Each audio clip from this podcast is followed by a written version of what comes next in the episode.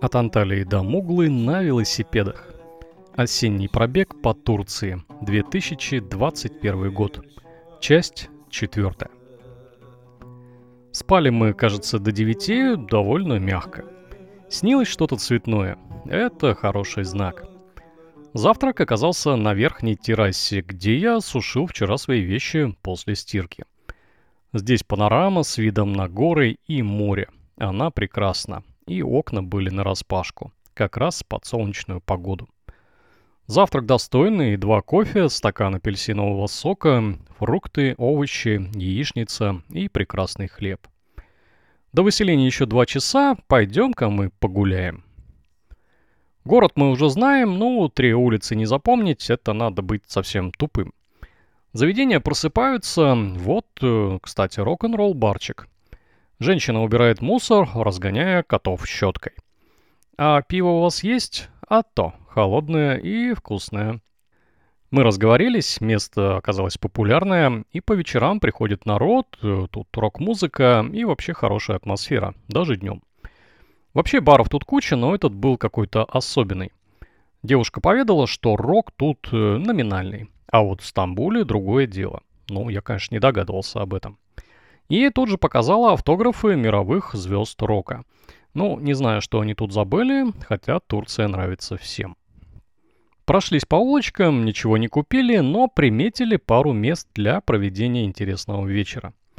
Теперь, наверное, пойдем поищем другой отель, а если не найдем, то останемся в этом. Кормят хорошо, по крайней мере. Бродили час, но нет, 350, 400 и еще больше лир. Пришли домой, ну то есть в отель, и сказали, давайте нам еще на ночь продлевайте. Да, без проблем, господа, места свободные есть. Теперь поехали купаться и смотреть интересные места. На местном полуострове есть пара пляжей и любопытное место. Памятник Натальи Молчановой, чемпионке мира по фридайвингу. Он даже отмечен на всех картах. Без рюкзаков, конечно же, едется гораздо лучше и быстрее. Ну, вообще славно. Я опять вспоминаю свою поездку в апреле с трехкилограммовым рюкзачком. Проезжаем один пляж, заехали в кемпинг, за двоих с палатками 150 лир. Однако, вот и второй пляж, и как раз рядом памятник. Вход бесплатный, есть душ, раздевалка и кафешка. Зонты и лежаки уже платно. Но мы нашли деревце с тенью, под ним и встали.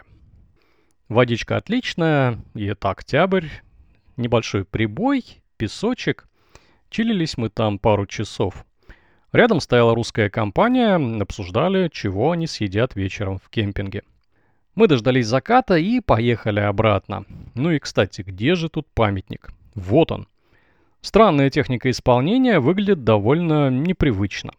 Таблички нет, видимо, на ремонте. Но Google все знает, так что немного разобрались, что такое фридайвинг и зачем тут памятник. Наталья Молчанова оказалась профессиональным ныряльщиком, так скажем, насколько я это понимаю. Фридайвинг – это когда погружаются в море на большую глубину без специальных аппаратов. Ну, как у Жака Ива Кусто, акваланг, так вот, э, фридайверы, они просто так ныряют и погружаются на какие-то невероятные глубины. Наталья была профессиональным, э, так скажем, пловцом, погружалась очень глубоко, и, видимо, учила других, и вот э, погибла. К сожалению, здесь, в этом месте, поставили ей памятник. Обратно поехали по той же дороге, и слева заметили какие-то развалины. А, это старый амфитеатр, оставшийся от греческой цивилизации. Кстати, Греция тут рядом, ее даже видно. Вот соседний остров Кастелариза. От Каша всего 2,5 километра по морю. В амфитеатре собирались люди на выступление. Я так понял, оно было посвящено местным выборам. Но начала мы дожидаться не стали, лучше еще погуляем. Хотя постройку, конечно, оценили. В центре города тоже веселье и гуляние. Наверное, они здесь каждый день. И мы решили съесть местной морской рыбы. Да и Денис давно хотел какую-то морскую гадину попробовать.